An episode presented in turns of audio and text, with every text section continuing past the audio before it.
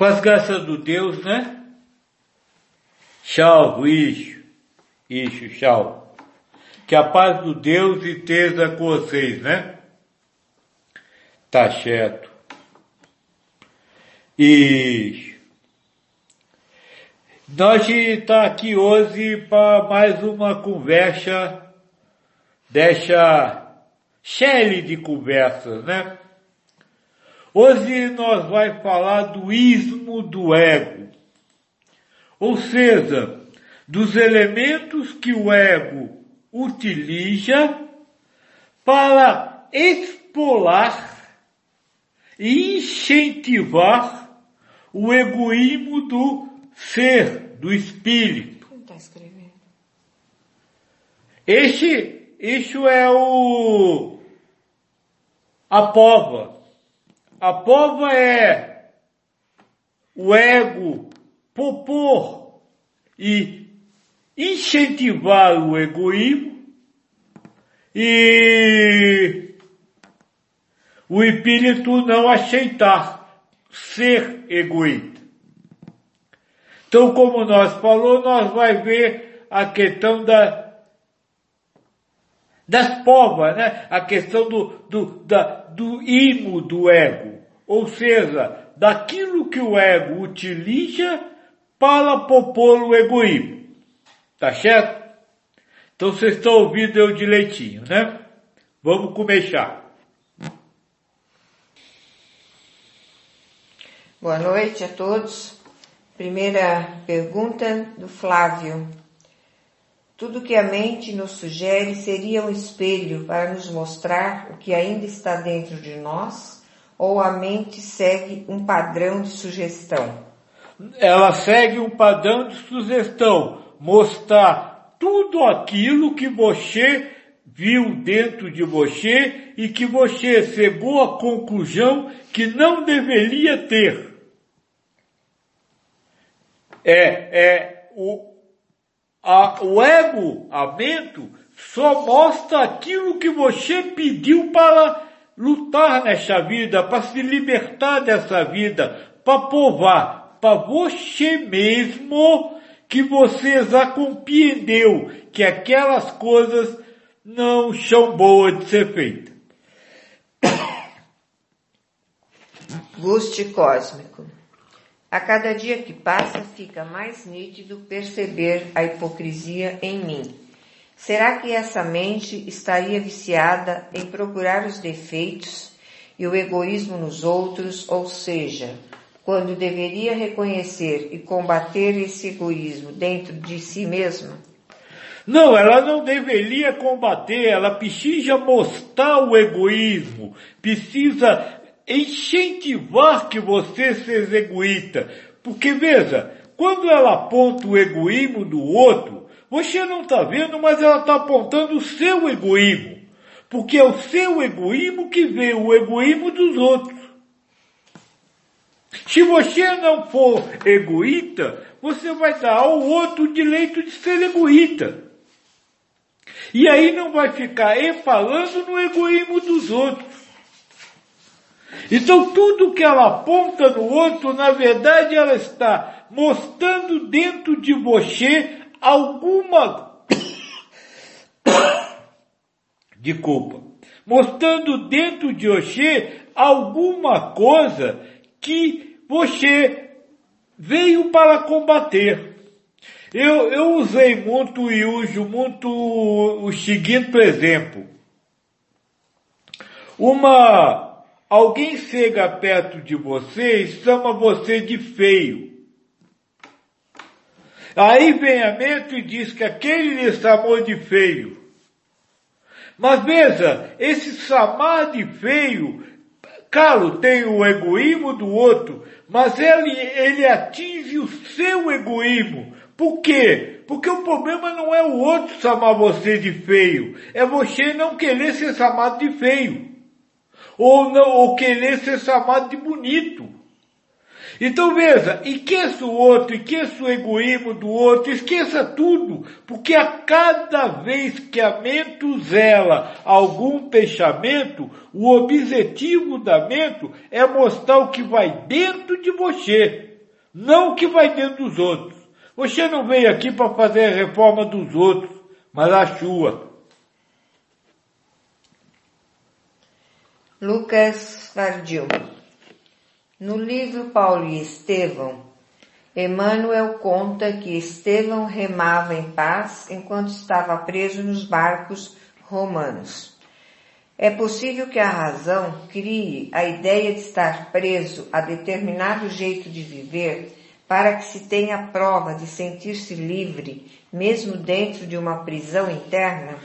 É, essa, esse sentir-se livre que é narrado aí, na verdade não é um procedimento racional, não é uma liberdade, vamos dizer assim, comprovada, racionalmente comprovada. É uma sensação de liberdade. E essa sensação de ser livre não passa pela razão. Por quê? Porque pela razão ele não era livre, ele era escravo. É o mesmo exemplo de um outro de um outro conto, né, de uma outra história espiritual, onde uma, duas princesas foram aprisionadas e feitas escravas. Uma era revoltada contra quem lhe, lhe aprisionou. A outra é não, nunca foi revoltada. E aí é que ela é revoltada uma vez disse para ela, como é que você vive assim se você é? Ela disse, eu não sou escrava, eu sou livre. Você que escava, porque você está preso a ele, a, a eles através da reclamação, da biga, eu não estou nem aí, eu, eu sou livre por dentro.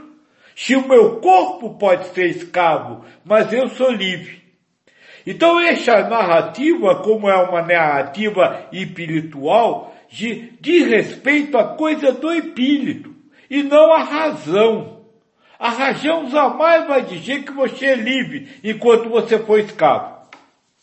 Agora, você precisa se libertar da razão para ser livre, não das correntes que lhe pendem no barco, neste caso, mas da, da razão que lhe cria obrigações, que lhe cria necessidades que lhe, lhe, lhe faz se revoltar contra a corrente nos seus pés, lhe faz revoltar contra alguém lhe dá ordem. É essa liberdade que você precisa, não a liberdade, vamos dizer assim, conseguida através de uma compreensão racional. Flávio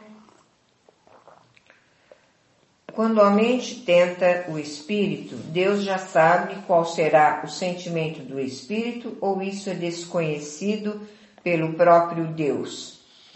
É, pelo próprio Deus, através do que conhecemos como livre-arbítrio? Deus é onisciente. Isso quer dizer que ele sabe tudo. Então veja, ele sabe qual vai ser a reação do espírito. Eu não sei se você tem fio, mas a maioria que tem fio entende o que eu vou dizer. Quantas vezes você propõe faz alguma coisa para o seu fio que você, que é humano, tem ideia de como ele vai reagir. Você já tem uma noção de qual vai ser a reação dele. Se você que é apenas ciente, ou seja, se você que apenas acha que é capaz de ter uma noção, Deus que é inteligência suprema sabe perfeitamente o que que vai colher o seu filho. O que que seu filho vai fazer em determinadas situações. Ele não muda a decisão do fio. Ele não cata, fala direito, Pia. Ele o quê? Cata, cortar. Tira fora, se cortar. É, cortar. Cortar. Ele, ele não corta o livre-arbítrio do espírito o espírito tem o livre-arbítrio, mas ele, pela sua inteligência, por ser a inteligência superior, ele sabe perfeitamente como o fio vai usar o livre-arbítrio. Então veja, ele sabe, assim como você imagina que sabe como seu filho vai reagir. A, a decisão é do espírito. PG Silva. É a mente que faz as pessoas serem agressivas ou é uma questão emocional a ser tratada? Qual a relação entre o emocional e a mente? A mente não faz nada. A mente não age de forma alguma.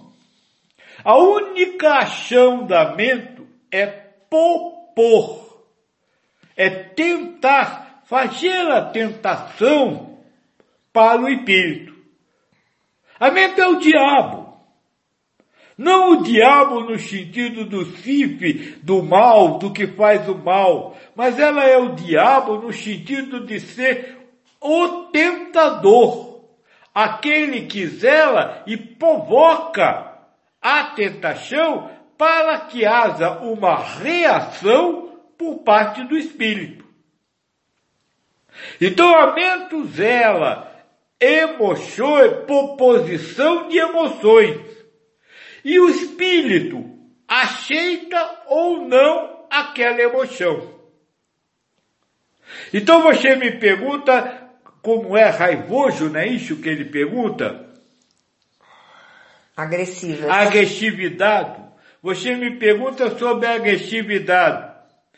A agressividade, que é uma emoção e não um ato de agredir, a agressividade é proposta ao espírito pela mente. Se, a me, se o espírito aceita a agressividade, ele, espírito, se torna agressivo. A mente não é agressiva. A mente é sempre nula, é sempre neutra.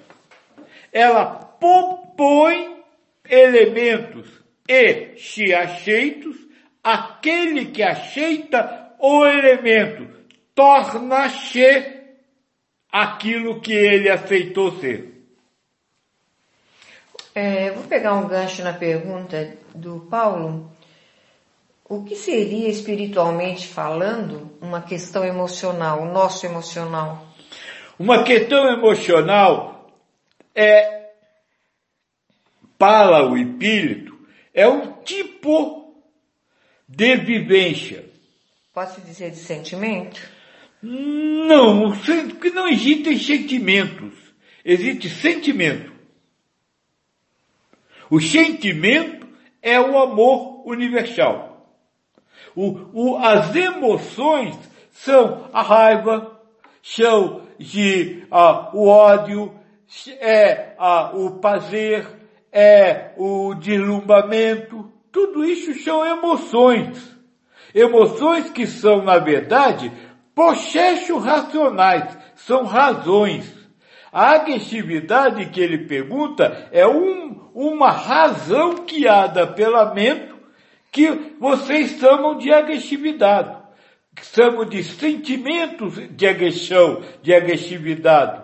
Mas na verdade não é nem sentimento e nem emoção. Porque emoção é uma razão emotiva.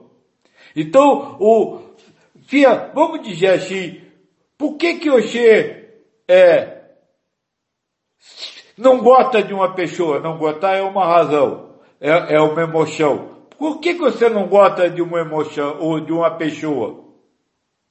Depende da pessoa. Não, depende do quê? Do motivo. Que a mente me dá. Isso. A mente diz para você assim, aquela pessoa está falando mal de você. Você tem que não gostar dela. Então esse não gostar, ele é motivado por uma razão. Essa, essa razão é o, a própria emoção. Não existe o não gostar. Existe que você aceitou a ideia de não gostar daquela pessoa por lixo, por lixo, por lixo ou por aquilo.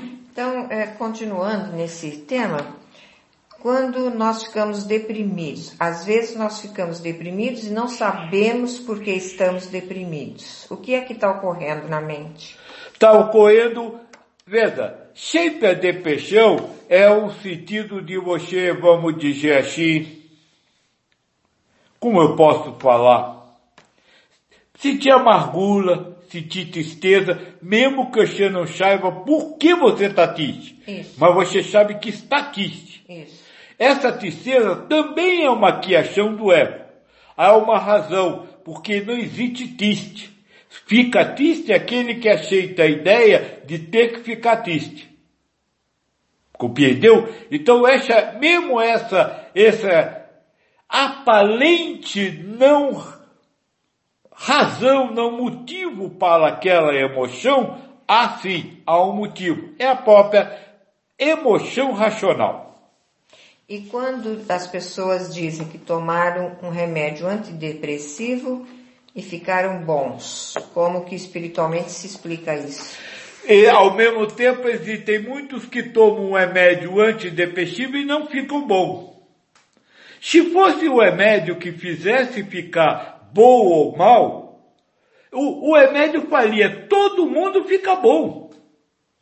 Mas como ele não funciona e não sei o que, e alguns impulsionam e outros, tem que ter uma causa a que causa o efeito ou não do remédio. Essa causa é a causa primária.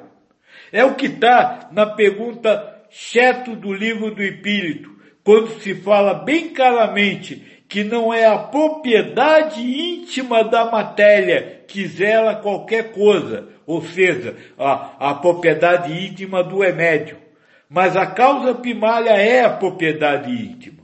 Então, o remédio que fizer 100% de cura, você pode dizer que foi o remédio que curou. Agora, se ele não, fa não faz, não age da mesma forma em 100%, é porque em algum, algumas horas algo fez ele agir de um jeito, em outras horas algo fez ele agir de outro jeito.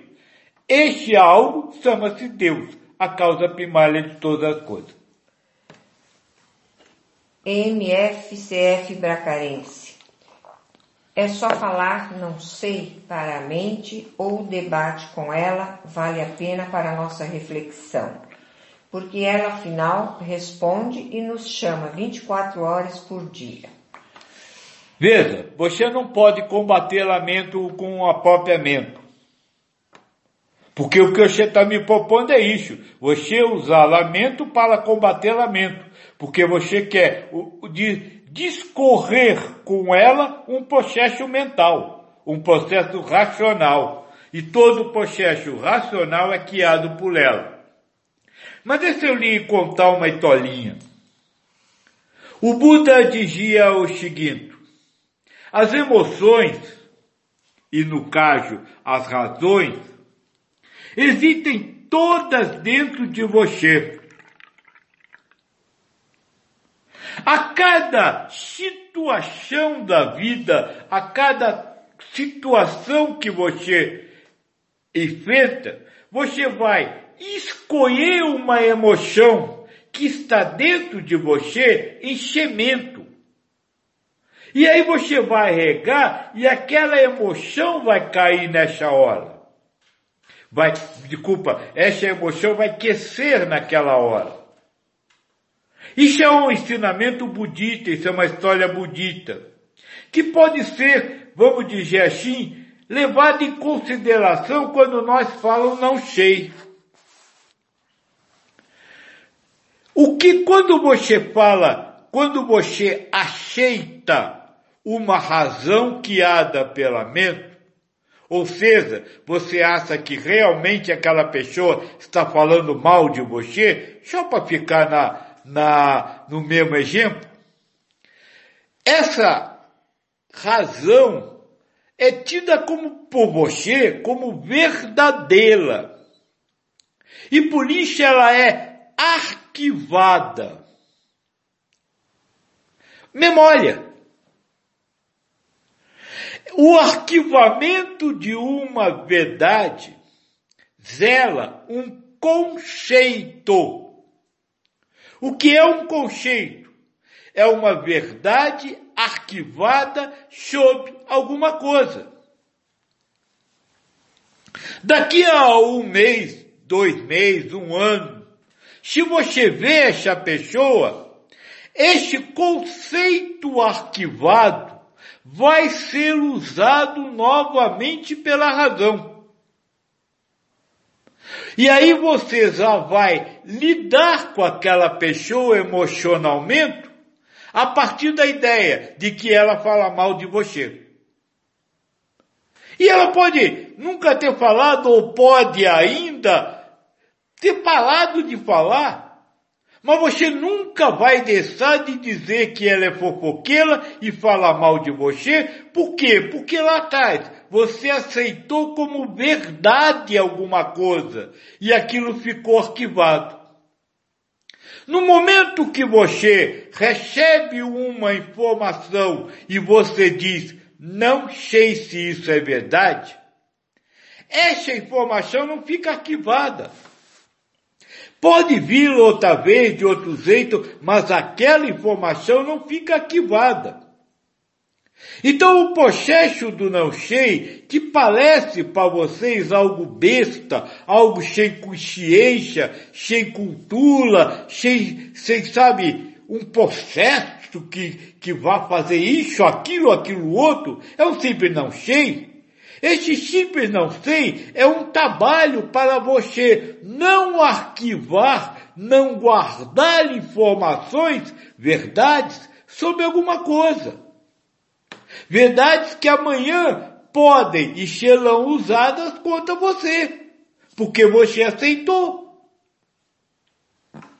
Quando você não aceita, essa, essa informação, essa questão mental, passa e vai embora, some. Agora, se você aceitar a vida inteira, você vai ser, entre apa, acochada por este, esse pensamento. A vida inteira é força de pressão, né? Vai ser acochada na hora que Deus quiser, na hora que Deus fizer ser, né? Carla Meneghetti. O ego é neutro, o ismo é o tentador? Não, o imo, o imo não é o tentador. O imo é o sistema que o ego usa. Ou seja, a, as suas regras de educação, as suas regras de, de, de, de coisa harmônica, as suas regras de, de como o que tem que ser feito, o que precisa ser feito, todas essas regras, regra de etiqueta, regra de, de, de moda, tudo isso é ismo do ego é elemento que ele usa para fazer você ser egoísta. Tem a continuação. Pode fazer. Pode explicar mais com exemplos que liguem a razão e o julgamento que fazemos internamente? O, o julgamento que você faz internamente não é você que faz. É a razão que faz. Por quê? Porque você aceitou a norma. Veja, você é uma pessoa que trabalha com com pitula, não é isso? Com ate. Você tem o, o regas que diz o que é certo para pintar, qual é a cor que combina com a cor.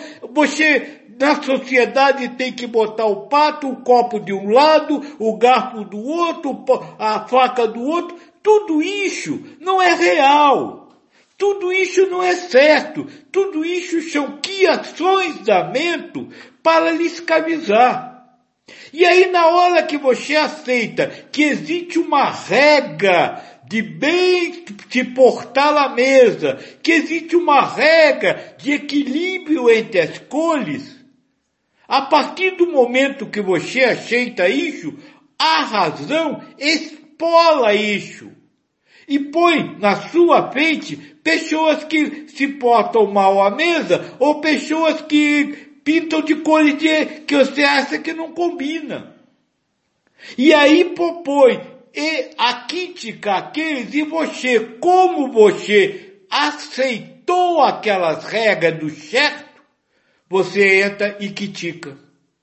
É o que eu acabei de dizer para a moça. Quando você fala não sei para tudo, não fica nada. E na hora que não fica nada, você não tem por que aceitar uma discussão interna se alguém está certo ou está errado.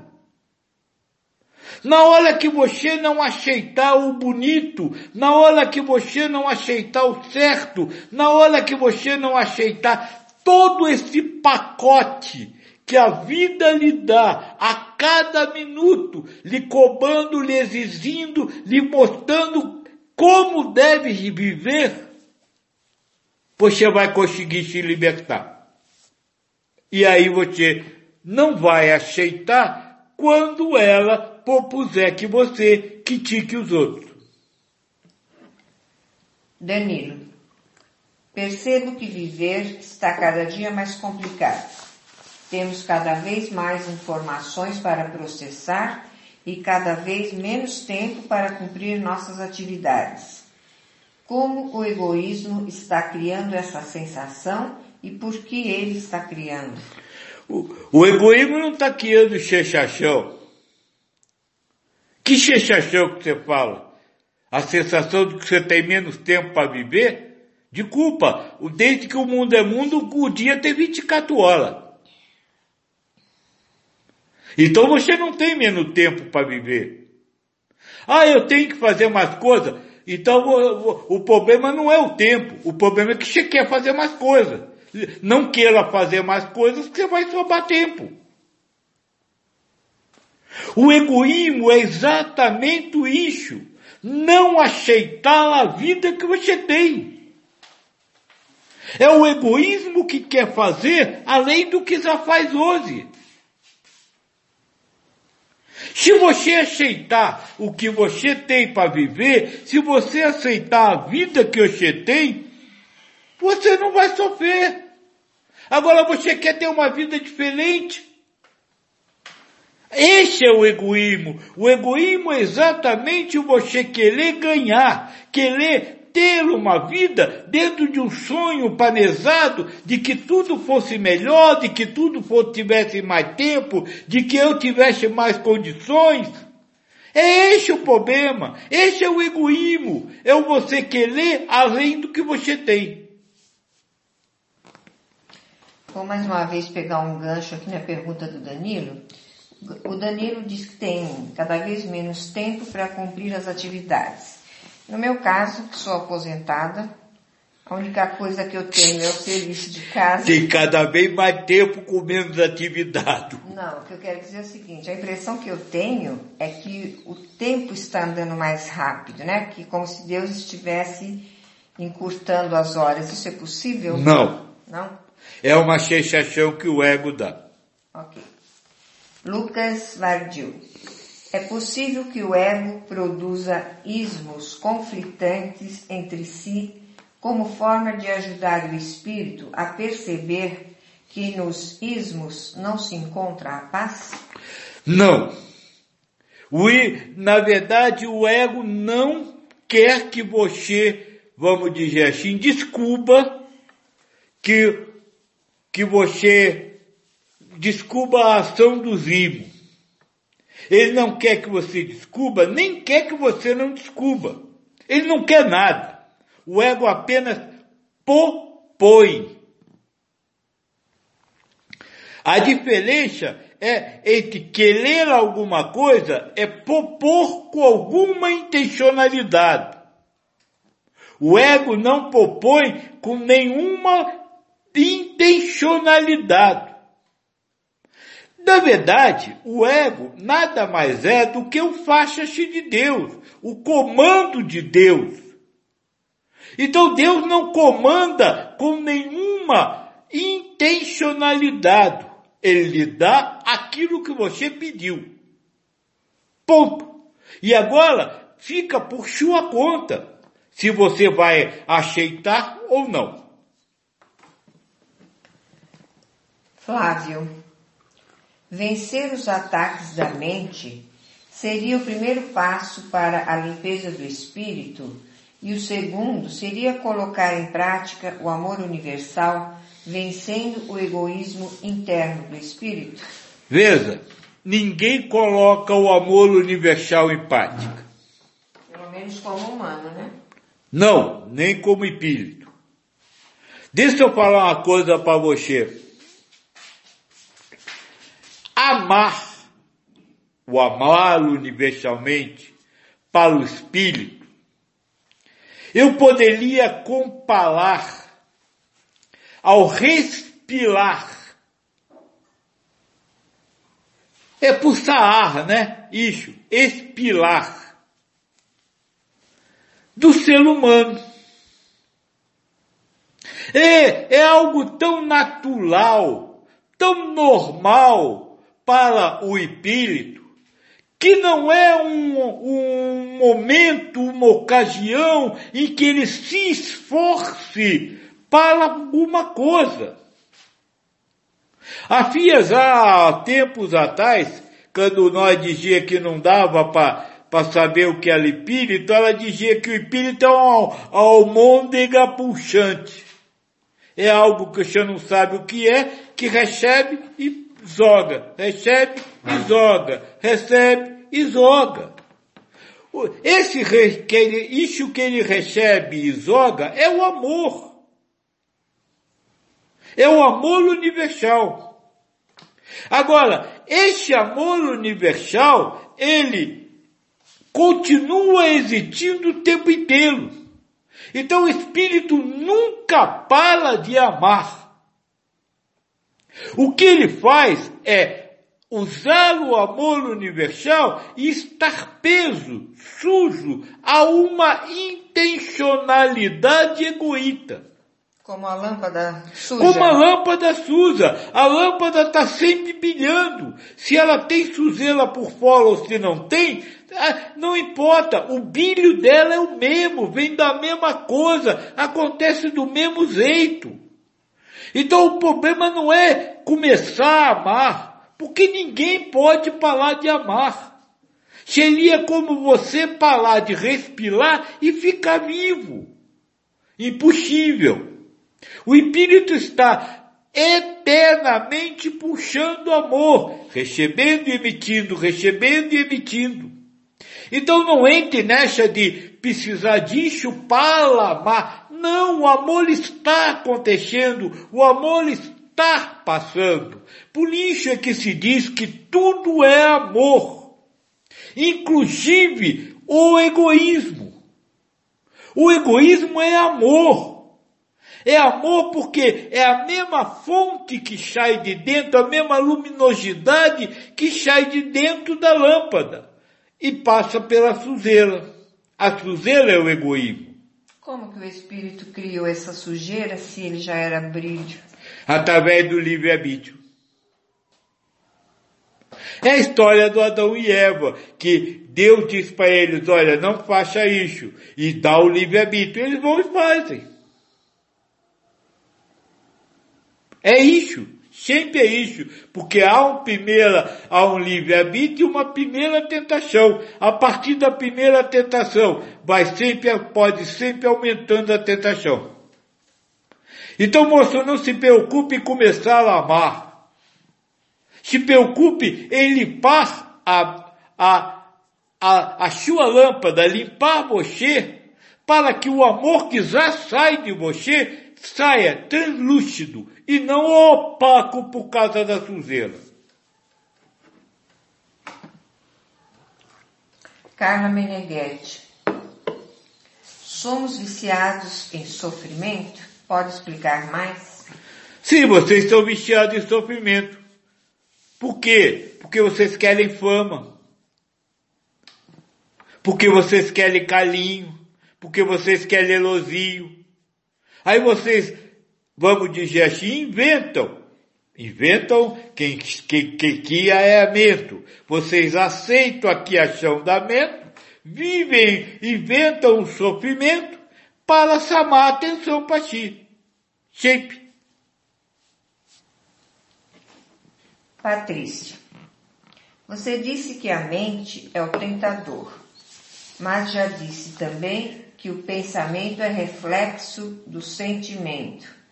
Que Deus dá o pensamento para a gente poder saber o que está sentindo. Como se dá a relação entre essas duas coisas?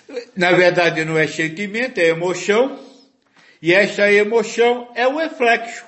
O pensamento é o reflexo da emoção. Por quê? Porque a emoção é um pensamento.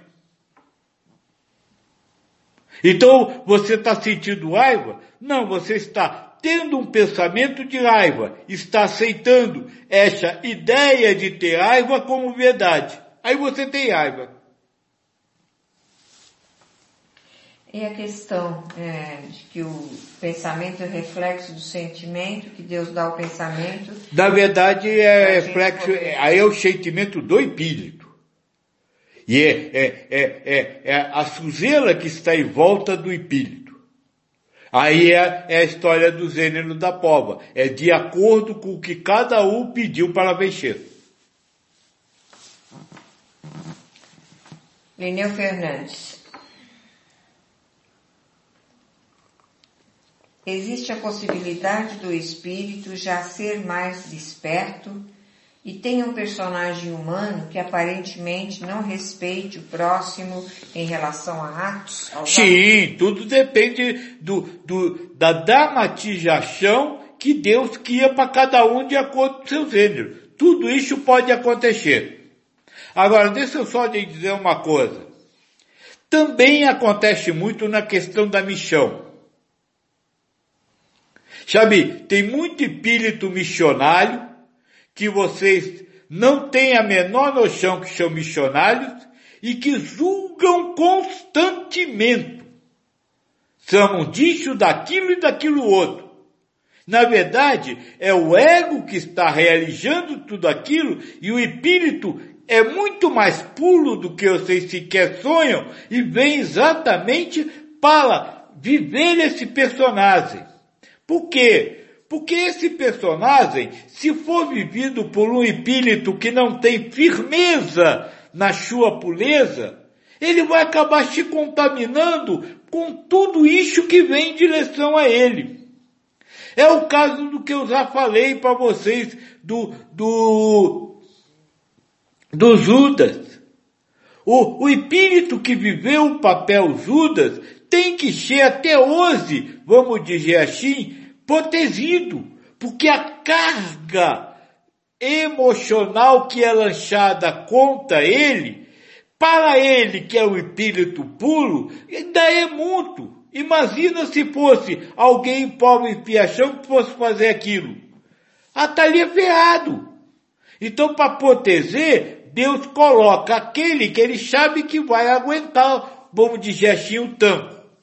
Então isso pode acontecer com a missão, mas também pode acontecer com provas normais, viu? Quer dizer que um espírito que vem em missão pode se contaminar e de repente ele vai ter mais coisas para cumprir, né? De repente ele vai ter, limpar. antes de saída, antes de acabar a encarnação, se libertar do ego, vai ter que se limpar. E é isso que nós já falou. Porque o Xexi e morre, mas precisa se limpar antes de voltar à consciência primária.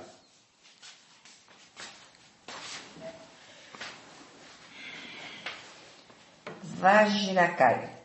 Como devemos lidar com nosso egoísmo? Se o egoísmo é algo inerente à minha natureza? Como você deve lidar com o seu egoísmo? Não aceitar ser egoísta.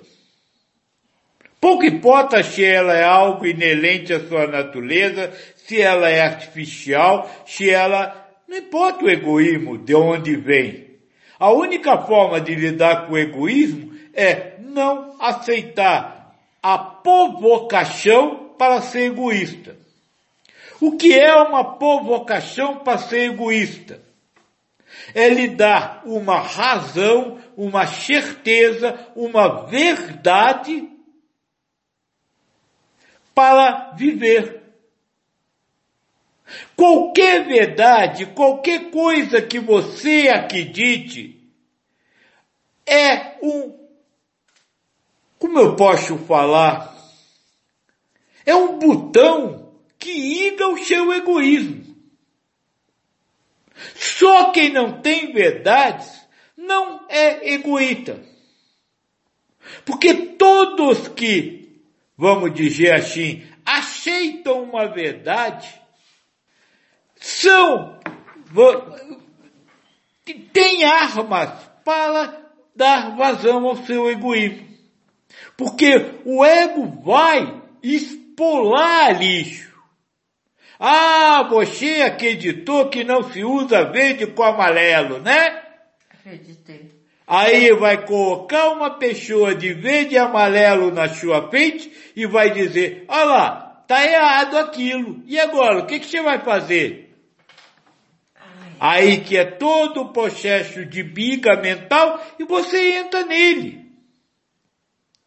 Então a única coisa que você pode fazer é se libertar do seu egoísmo. E para se libertar do seu egoísmo, você precisa se libertar do que? Do que, filha? Saber. Saber alguma coisa, ter verdade. Exatamente o que nós já conversou lá atrás o fruto da árvore do conhecimento. Cada vez que você come uma maçã, no sentido bíblico, você tem mais um elemento para ser egoísta. Parece por acaso, mas tudo se encaixa, né? É encaixado.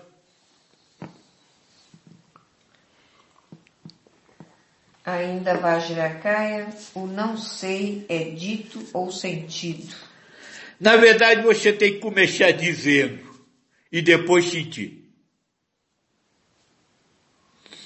Dizendo não é em voz alta, né? Dizendo para razão, não sei. Ainda Vajracaya, eu posso conhecer o Dharma? Veja, essa é uma palavra oriental. O Dharma significa, vamos dizer, a ação correta. Ou de culpa, a, a reação correta, né? A reação a uma ação correta. Ou seja, quando você faz o que é certo, etiapa, você recebe alguma coisa. Quando você faz o que é errado, você zela um karma, dharma e karma. Como nós não acreditamos em certo e errado, o dharma e o karma para nós é a mesma coisa. É a reação a uma ação. Ação interna, ação emocional, não ação física. Então você pode conhecer o Dharma, que é o karma? Não. Gisele, por que mesmo sabendo de tudo isso ainda acatamos as proposições da mente? Porque você está, você nasceu para isso, você está em pova. Se você não receitar uma ou outra, você nunca vai ter a chance de se povar mais na frente. Não se cobre não, quando fizer fez, quando não fizer, não fez. É, amigos, eu daqui para frente eu gostaria que vocês colocassem as perguntas em letra maiúscula, por favor, para facilitar a minha visão. Os que já estão em minúsculo, tudo bem. Eu estou conseguindo ler com alguma dificuldade, mas eu leio. Só peço essa gentileza, por favor. Marcos Henrique. Quando estou atento à mente, estou atento à mente e me liberto da ideia que ela está me propondo, eu fico em paz. Mas também não sinto necessidade de fazer nada no ato externo é como se eu, se eu fiz, eu fiz. Se eu não fiz, eu não fiz. Tá bom também. É, é, este é o processo natural. Quando você se liberta da razão, você tem paz. Quando você se pende à razão, você sofre. Tem angústia, tem nervosismo, tem prazer, tudo isso. Então, este é o processo natural. Quanto ao ato fazer, você já não ia fazer mesmo, pode ficar tranquilo. Por quê? Porque Deus não, não erra. Ele sabe exatamente o que vai acontecer. E ninguém faz pega Deus de calça curta. Então, na verdade, se você não fez, já não ia fazer nada. Ato, externamento. Vajrakaya, como me libertar das sensações e percepções? Impossível. E percepção é o que o olho vê, é o que o ouvido ouve, é o que a boca prova, é o que a mão toca. Isso é impossível. Tudo isso é criado e vai ser, continuar sendo criado. Você está, entre apa, vivo. Não existe essa, essa ideia oriental de você se libertar das percepções. Impossível. Ou, ou deixar de sentir. O que você pode fazer é se libertar. Tá fio? Tá. Então tá. Agora, tem outros que tá fio. Meu Deus, pelo amor de Deus, eu tô morrendo de fio. É a diferença. Fernando.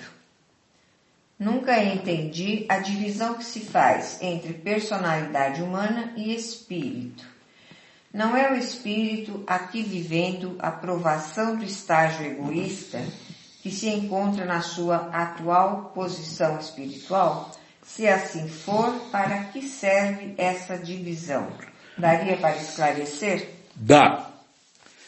Moço, para poder esclarecer você, nós precisa, como se fala, precisa entrar em alguns detalhes. Mas por isso eu peço que você, vamos dizer assim, preste atenção agora, porque é alguns detalhes que podem mudar tudo na sua vida. Você me pergunta qual a diferença entre a personalidade espiritual e a personalidade humana? Para o Espiritismo, olha bem, eu não estou falando mal, estou só comunicando. Para o Espiritismo, existe uma coisa chamada encarnação. O espírito vem à carne. Essa é a ideia zelal espírita. Só que o livro do espírito é bem caro. No universo existe o espírito, a matéria e acima de tudo Deus. Essa matéria, segundo o livro do espírito, é o fluido cósmico universal que é uma matéria espiritual. A partir disso, moço, eu lhe pergunto, cadê o ser humano? Cadê a personalidade humana? Cadê o corpo humano? Não existe. Outro detalhe. No livro do Espírito é dito que o espírito, depois que sai da, que se liberta das influências da matéria, outro é o seu jeito de pensar. E isso também me mostra que o jeito humano de pensar não é do espírito. Então me mostra que existe uma consciência humana e um espírito. Então, a partir daí eu começo a entender que encarnar não é vir à carne, mas ligar-se a uma consciência diferente da sua consciência original. Isso é encarnar. Então existe uma consciência espírito que se liga a uma consciência humana para a realização de provas. E se a forma de pensar do espírito é diferente da forma de pensar humana, eu preciso me libertar dessa razão humana que hoje me domina. É este o trabalho que nós vem conversando há 21 anos. Não estou dizendo que o espiritismo está errado. O que eu estou dizendo é, eles pensam assim, nós pensamos assim. Agora você me dá uma grande oportunidade. Na, no final do semana nós vai gravar a mensagem para a próxima conversa. E na próxima conversa nós vai exatamente demitificar essas questões espiritual. Por exemplo, no livro do Espírito é dito que não existe espaço circunpecto no universo.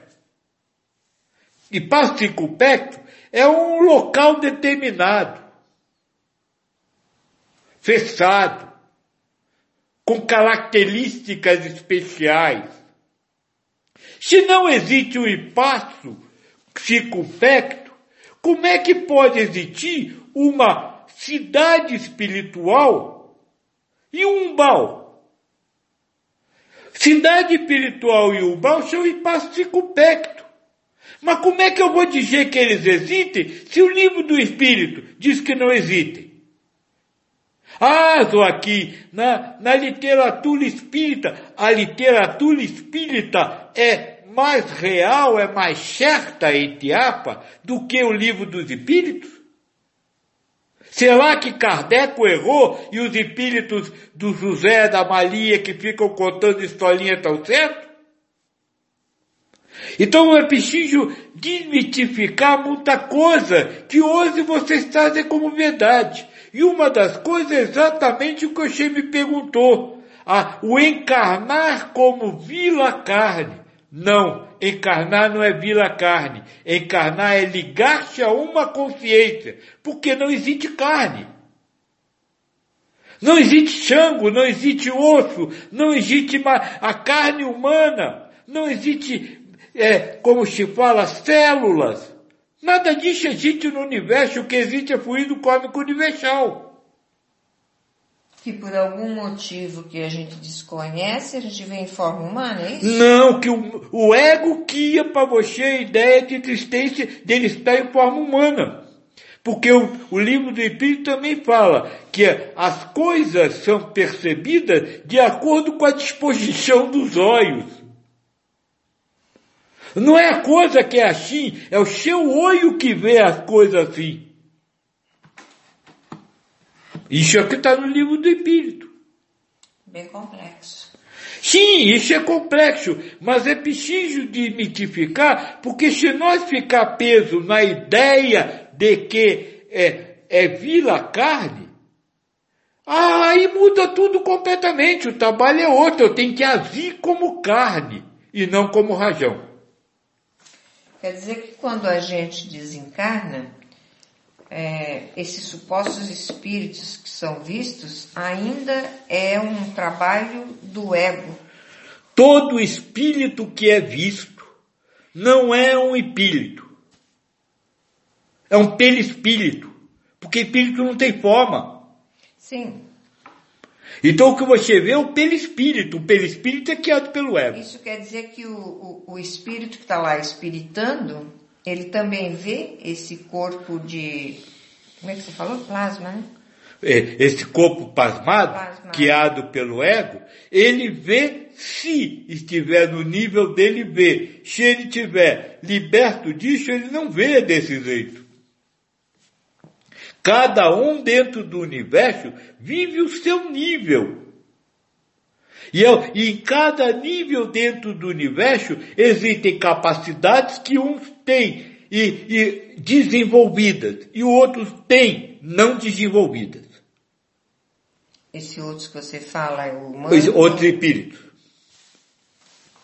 Tem muito que conversar sobre isso, né? Bem complexo. É, Vajrakai. Há muito tempo tenho desejo de ter projeção astral. Como me libertar desse desejo recorrente? Se libertando, não, não tendo vontade de ter. Veja, você aceitou a vontade de ter. Aí você vai ter vontade de ter. Se você disser, ah, não sei se eu tenho vontade, eu não estou nem aí, se fizer fiz, se não fizer não fiz, você não vai sofrer, não vai ter vontade. Agora eu vou dizer uma coisa, viu, moço?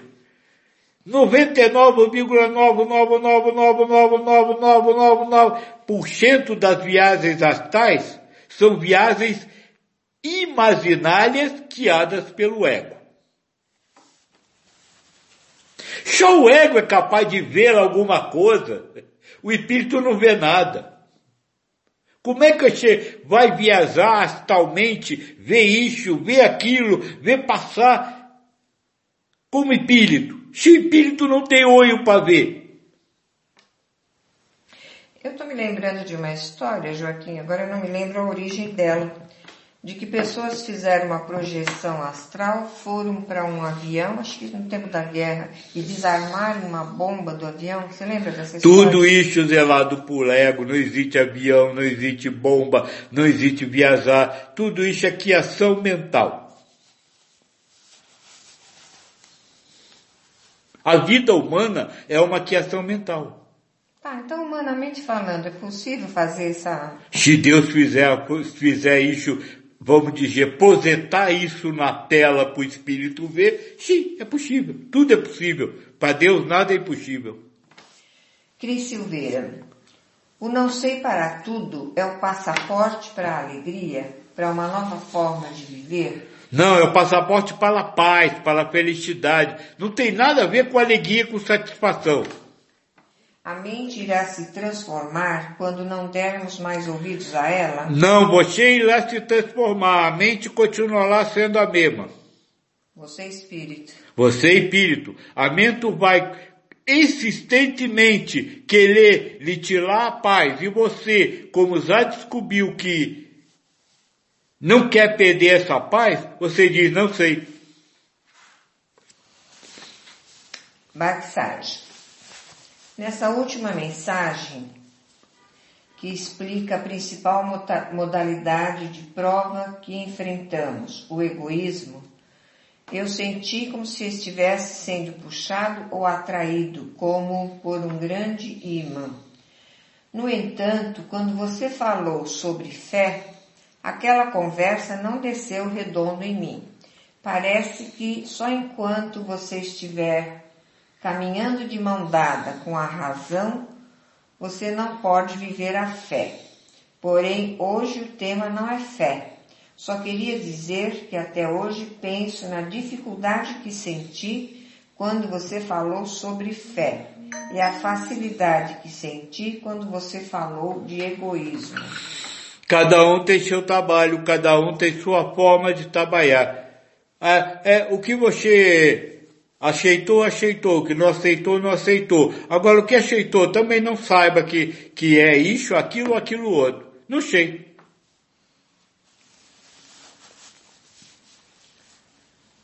PG Silva, o egoísmo é não aceitar a situação vigente, mesmo sabendo que tudo é uma ação de Deus. Quando vamos vivendo isso com mais frequência, Vamos criando força para os próximos faça-se do Criador? Comece de novo, Pia. O egoísmo é não aceitar a situação vigente. Não. O egoísmo é não aceitar. E o egoísmo é aceitar. O egoísmo é ter alguma opinião sobre alguma coisa. E ter alguma certeza. Que é uma, toda opinião é tratada como uma certeza. Cada vez que você sabe, você sabe que é certo ou você sabe que é errado, você está sendo egoísta. Por quê? Lembra o que eu falei na mensagem? Egoísmo é pensar a partir de si e querer para si. Quando você não aceita alguma coisa, é porque você quer outra coisa. Quando você aceita alguma coisa, é porque você quer aquilo. Então sempre é fruto de um querer. O não aceitar é muito diferente de não saber. Não aceitar é não aceitar. Não saber é nem saber se aceita ou se não aceita. Então é um pouco diferente, viu? É, o Lineu completou aqui a pergunta que ele fez acima sobre é, missão, né? A pessoa está fazendo aquilo, não é Isso. necessariamente. Isso, o espírito é puro por dentro e está né? fazendo, tá fazendo a coisa, vamos dizer, chamada mal. Alguns. E ele cita o caso recente de- desse personagem chamado Lázaro, é, que é tratado como psicopata e que até agora a polícia não conseguiu pegar. Você lembra aquele moço que entrou no cinema com a metralhadora, levantou e matou um monte dentro do cinema? Foi aqui no Brasil. Aquilo é um missionário. E aqui, e ele disse mesmo, eu, eu não sei, eu ouvi uma voz na minha, na minha mente que dizia, vai lá e mata. Eu fui lá e matei. Ele não teve a menor intencionalidade, ele não sabia se estava certo, ele não sabia se estava errado. É que vocês chamam isso de doente mental. Não existe doença mental. O que existe são mentes que trabalham de forma diferente. E pouco importa como uma mente trabalha. Você quer ver uma coisa? Tem, tem alguns que, que sempre querem tudo certinho, daquele jeitinho perfeito, perfeito, que vocês chamam de, como é que chama? O, o, Perfeccionista? não, o, o, o, o, o, obsessivo. Hum. Obsessão. Não é isso? Que vocês chamam de obsessão. Aí vocês dizem que esses são doentes mentais.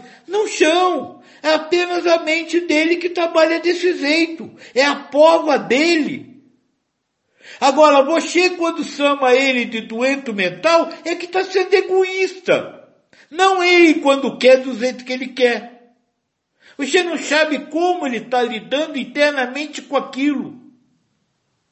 Veja, nós temos que extrapolar completamente toda a história. A história é apenas um filme sendo projetado. O que importa é como você assiste esse filme. Esse moço que você acabou de falar, eu não sei lhe dizer se é ou, ou se não é missionário, apesar que com este nome tá muito difícil não ser, viu?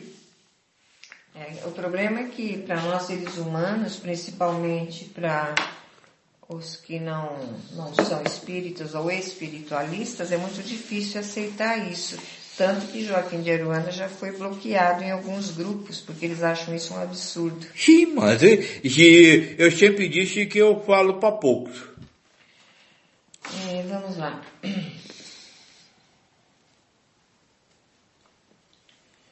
Hum, Baxage. É, você falou do Judas, né? Então aqui ele está dizendo, mas Judas não é um personagem, um ego. O espírito que foi Judas já se desligou desse ego e até já se vestiu de outros. Como ele pode sentir necessidade de ser protegido se o ego não existe para o espírito? É, moço, eu acho que nós vai ter que tocar de posição. Você passar das paletas. Porque você sabe mais do que eu. Que Judas vestiu outros egos. O espírito que foi Judas vestiu outros egos. Eu não sei disso não. Você sabe? Ah, você leu em algum livro que falava que... Ah, tá. Tá certo. Realmente eu não sei.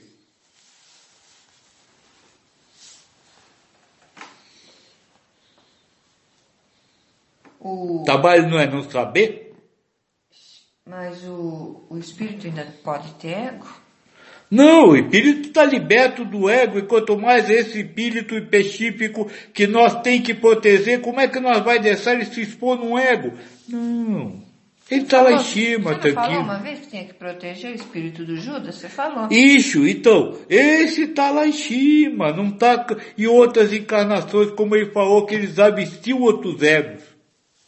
É isso que eu estou querendo mostrar. É porque tem muito, muita informação espiritual que não, vamos dizer assim, não bate com, a, com os ensinamentos dos mestres. E aí, vocês acreditam num livro escrito por um ser humano. Marco Marques, tem alguma chance de acontecer a nossa festa de Nossa Senhora esse ano? Não sei. Só Deus sabe.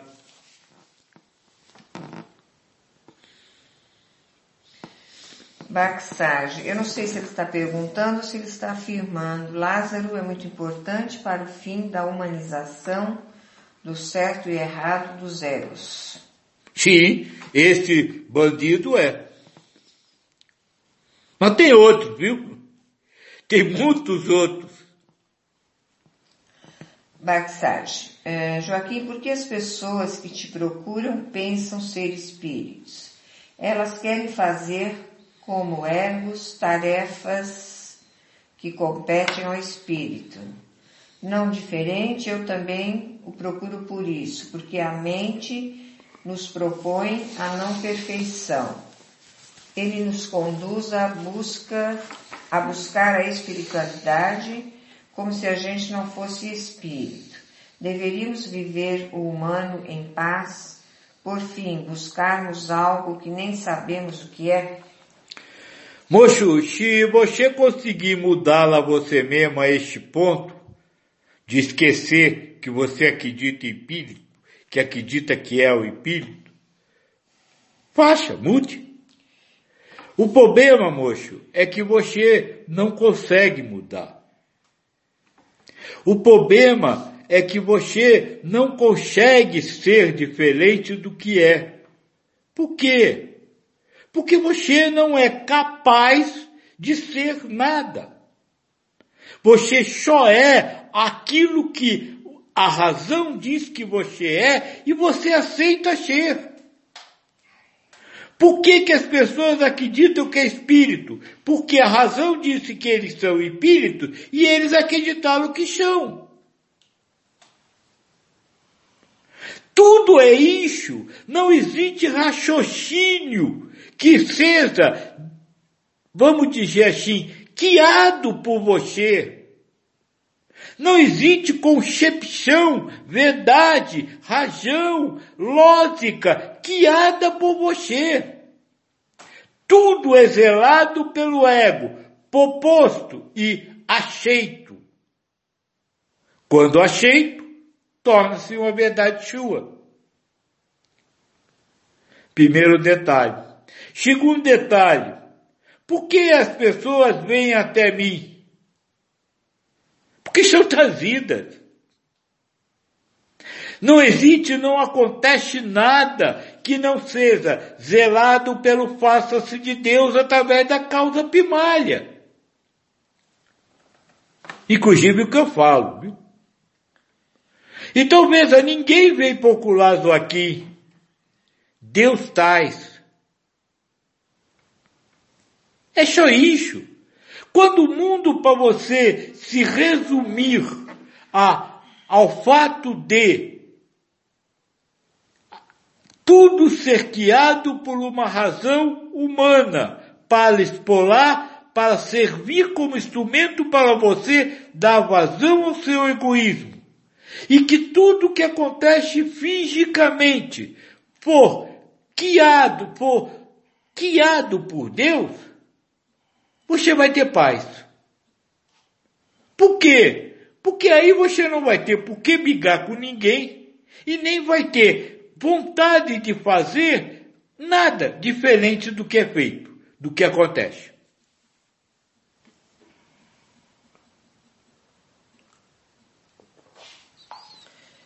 Ainda Barksage, nós somos egos perdidos na beira de uma estrada. O Joaquim é quem passa e nos conduz pelo caminho. Porém, a estrada encerra-se diante de um despenhadeiro, cujo fundo, cujo o fundo os olhos não conseguem alcançar. Além do abismo, o caminho continua, mas só podem prosseguir os espíritos. Eu vi o penhasco e só seguir ele, é só seguir ele que todos verão. Seus ensinamentos são dirigidos para o espírito e não para nós, os egos. Não adianta voltar para trás e procurar outro caminho. O Joaquim sorrindo sempre te levará ao mesmo ponto de chegada, o caminho que não pode ser caminhado.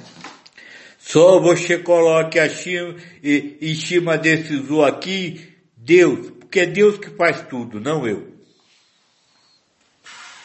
Danilo, se todo resultado esperado na vida é fruto de um pensamento egoísta, eu só posso chegar à conclusão de que a vida é uma prisão, na qual estamos condenados a fazer nada além de realizar provas. Estamos de fato encarcerados, ou é possível experimentar alguma liberdade nessa vida? É possível experimentar alguma liberdade nessa vida, sim. Basta você não aceitar a prisão, as normas que a razão guia. Na hora que você se libertar do tem que ser para ter, tem que ter para ser, você fica livre.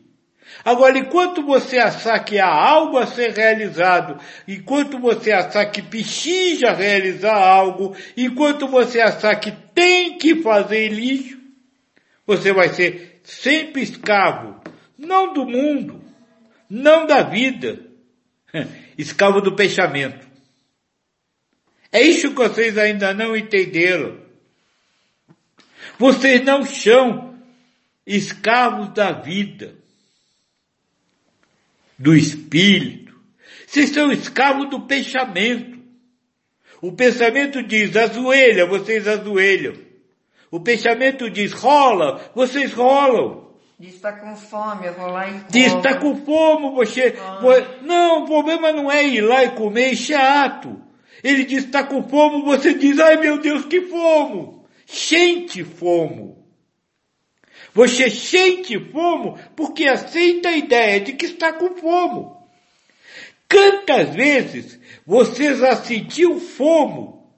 Bom, desculpa, já veio a ideia de estar com fome e você diz para você, eu não tenho nada para comer agora, daqui a pouco eu como. O que acontece? Não sente fome. Que fome era essa que você tinha, que você simplesmente por não ter como comer nada naquele momento, se libertou dela? Porque foi uma fome não aceita. Isso vale para tudo. Tudo a mente propõe, você sai correndo e vive aquilo que ela propõe. A mente diz, tenha medo, você tem medo. Se preocupe, você se preocupa. Agora fique chateada, você fica chateada. Agora é isso. Essa é a prisão que vocês vivem. Essa é a gaiola que vocês estão encerrados. Cada coisa que depende é uma proposta mental. É você, é, é você, e você se pende a essas propostas. Você se tanca dentro desse, dessa gaiola. Na hora que você, que a mente disser, tô com fome, você disser, não sei se estou, não posso comer agora, vamos ver daqui a pouco, você não vai ter sentido fome na barriga. A fome na cabeça. Né? A fome na cabeça, porque na verdade quem está criando a fome é a própria razão. Não existe, é, eu já disse isso, a dor não dói no pé, a dor dói na cabeça, ou seja, é criado pela razão, a existência de uma dor. É essa a escravidão que vocês vivem. A, a, a mente parece a, aqueles mochos que cuidam do cachorro. Pula aqui, você pula. Agora senta ali, você senta. Agora levanta aqui, você levanta. Agora faz. É isso. Finge que está solando, aí você sola. É essa a prisão que vocês vivem. Vocês que são espíritos, que são livres, que vivem no universo, são escravos, presos a uma razão. Por quê? Porque querem dar vazão ao egoísmo. Querem estar certo, querem ter o prazer, querem ser reconhecidos, querem ser elogiados. É, é esse egoísmo, essas catuâncolas que força você, que não lhe deixa você sair dessa gaiola. Porque na hora que você se libertar da rajão, jamais você vai ganhar. Jamais você vai ter prazer. Jamais você vai ser reconhecido. Que medo! Como? A moça acabou de me falar, eu tenho que fazer, se eu não, não deixar, eu não vou fazer. Fazer o quê? Se tudo está feito, o que isso diz isso no final da Bíblia, tudo está ponto. Ah, eu tenho que construir, eu tenho que comprar uma casa própria, eu tenho que ter, fazer uma família, eu tenho que ter filho, eu tenho que plantar uma árvore. Tem nada. Tudo isso vai acabar um dia, para que você vai se pender a ter que fazer? É exatamente isso que nós está conversando hoje. O ismo do ego é essa, essa condição para fazer, para ser, para estar, essas regras que lhe escraviza. Não, é, é, é, é, eu, eu sou mulher, tenho que ser tratada como uma osa. É essas ideias escravizadoras, sabe, que põem condições à vida. E aí, quando impõe condição, dá asas para que você utilize o seu egoísmo para ter o prazer ou para sofrer. É isso que nós está falando hoje. É disso que nós está dizendo quando se fala do imo do ego. É essa aqui a chão dessa gaiola que você fica e de culpa. Não é nenhuma gaiola de ouro. Porque se fosse algo que valesse a pena, mas você se escraviza a ter que fazer isso e ninguém está aí para você. Todo mundo parece que luta contra você e você continua sentindo, continua apanhando, continua sofrendo. Este é o caminho. O caminho é a liberdade. É você ser livre de verdade. E o livre de verdade é aquele que não aceita a obrigação de ser, estar ou fazer qualquer coisa. Este é o espírito que consegue aproximar-se de Deus? São muitas perguntas interessantes hoje, né, Joaquim? Pena que nosso tempo é limitado. É, Isaac. É necessário desencarnar para viver o mundo de regeneração? Continuo lutando dia a dia, quebrando tijolo por tijolo. Mas cada vez que acho que estou vencendo a razão, ao mesmo tempo me sinto tomada dela. Será que estou no caminho certo? Continue com a luta que você vai descobrir. É, esse é outro grande barato. Não existe certeza para nada. Porque se você tiver certeza que está no caminho certo, você está no caminho errado. Lucas Vardil. A proposta de elevação parece ser uma ruptura a cada segundo. É isso mesmo? Completamente. Você só pode se, alcançar qualquer elevação no sentido espiritual com, através do rompimento com a matéria. Valério. Por que a maioria dos seres humanizados que escutam sua fala acham que não pode pôr em prática a maior parte do que você fala? Porque acreditam que fazem alguma coisa. Porque querem fazer alguma coisa. Porque precisam ganhar, precisam ter o prazer, precisam ter o reconhecimento, precisam ter o elogio.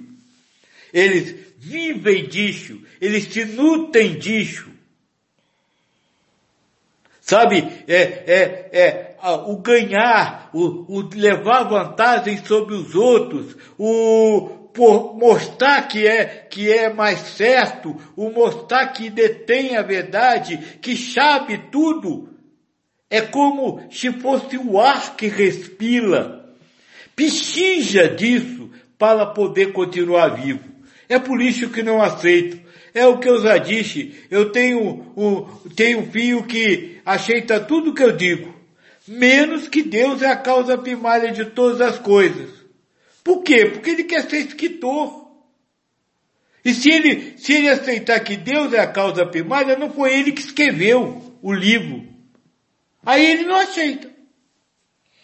É, eu me lembrei agora de uma pessoa conhecida nossa, Joaquim, que disse que era muito jovem para evoluir espiritualmente. Lembra disso? Ainda tinha muita coisa para aproveitar nessa vida. É, Essa é exatamente isso. Muitos não aceitam porque acham que ainda tem muita coisa para conseguir nessa vida. Muito tempo para evoluir, né? Muito tempo para evoluir, muita coisa para fazer, né? Para realizar. Não poderia ficar peso só em fazer alguma coisa espiritual. Eliana de BH. O desmentir a nossa verdade seria o extrapolar o ismo do ego? Não é desmentir. Desmentir a verdade é você criar uma verdade nova. Desmentir é, é inverter a verdade. Por exemplo, alguém diz, isso é bonito. Você diz, não, isso não é bonito porque isso é isso, porque isso é aquilo, porque isso é aquilo outro. Isso seria desmentir. Não é desmentir. É se libertar. É não sei. Não sei se isso é verdade ou se não é. Isso seria vencer o ismo do ego. PG Silva. Tem os pensamentos que perturbam a mente, mesmo a gente dizendo não sei. Mas tem outros que nos dão paz. Parece alguém nos motivando dizendo vai passar. Ou diz que não somos coitados, etc. Esse segundo pensamento é do próprio espírito encarnado? Não, também é ego. Veja, se você aceita o pensamento que diz que você vai ter paz, você aceitou o pensamento. A partir dali vai nascer o desejo de ter paz. E se não tiver? É não aceitar nada. Ah, você vai ter paz, isso vai passar. Não sei. Não sei se vai passar. Porque se você aceitar um, você entra no processo e vai aceitar os outros. A razão, ela não, para popô, ela trabalha com esse soque de sete errado, de bonito e feio, de limpo e sujo, mistura tudo para você se pender a alguma coisa. Na hora que você se pende a alguma coisa, ela só vai pulsando a linha. Ou seja, vai continuar lhe dando coisas e você agora vai aceitar. Quanto a, a pensamentos ecoentes, é prova, moço. Não passou numa, tem que ter outra igual. Quer dizer que o, o espírito, mesmo depois de desencarnado, ele continua com ego muito tempo, ou melhor, pode continuar com ego. Pode, tem, tem gente no, no, como se fala, lá em cima que já está aí há uns 3 mil, 4 mil anos do, pelo tempo de vocês. Vivendo o mesmo ego. Então as perguntas terminaram. Joaquim, você quer falar alguma coisa? Não, de, de ver se tem mais alguma coisa, eu quero falar assim, mas daqui a pouco.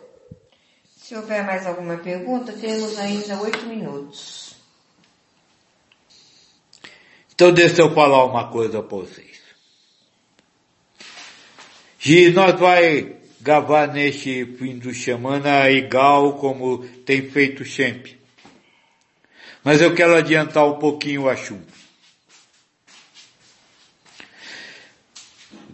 Sabe o que mais atrapalha nessa busca da paz, nessa busca de Deus, da felicidade, da elevação espiritual. São os ensinamentos espirituais. É, parece brincadeira, né? O ensinamento espiritual que seria para lhe conduzir para cima, entre aspas, É o que mais atrapalha a sua caminhada para cima. Por quê? Porque todos esses ensinamentos chegam a vocês através de uma razão humana. Eles são, vamos dizer assim, propostos como prova e ligado às coisas humanas. Eu vou deixar um exemplo. Quem aqui nunca ouviu a frase peçam e receberão? Acho que todos ouviram essa frase do Cristo. Só que ela chega a você como receber nessa vida. Ou seja, aquele ensinamento que deveria ser para você entender um caminho para Deus, acaba lhe perdendo cada vez mais na matéria. Como você pode esperar, a partir deste ensinamento, você pode esperar receber alguma coisa material? Se o próprio Cristo disse, não ameares bem na terra. Compreenda, aquele ensinamento que deveria lhe ajudar a se elevar, acaba lhe perdendo muito mais. Aquele ensinamento que deveria lhe ajudar a se libertar, acaba se transformando em grades dessa gaiola. Então semana que vem nós vamos conversar sobre isso. No final da semana nós vamos falar de alguns ensinamentos, dar algumas, comentar algumas coisas. Mas eu queria que desde já, se possível, vocês fossem pensando. E, se puder, se quiser, anotar algum desses, dessas verdades que você ouviu ao longo da vida, que parece que estão lhe levando para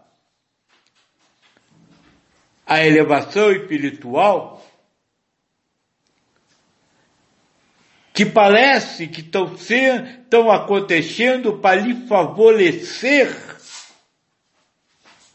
no sentido da busca espiritual, para nós conversar na semana que vem. Tem muita coisa que nós precisa falar dentro desse quitélio de se libertar da rajão. Eu diria que a parte de conversar e mostrar o trabalho em si, nós já fez. Quando nós falou agora do imo do ego, nós já mostrou claramente qual o trabalho ser feito. Agora nós precisamos discutir alguns imos que o ego cria. E os primeiros que nós vai falar é exatamente em cima disso. Exata, que, verdades ditas espirituais que são aceitas por vocês por causa desse fundamento espiritual. Só mais um exemplozinho. Eu acabei de dizer que não existe matéria. Como é que você pode ter alimento que cura a matéria? Como é que um alimento pode ser melhor pachaúdo do que outro. São essas coisas que nós vai conversar. Tá certo? Então acho que terminamos. Você já se despediu, Joaquim? Não. Não? Então, então se fiquem na paz do Deus, que eu seja consiga ter um pouco de paz nessa vida, viu? Graças a Deus. Boa noite, amigos. Até semana que vem, se Deus quiser.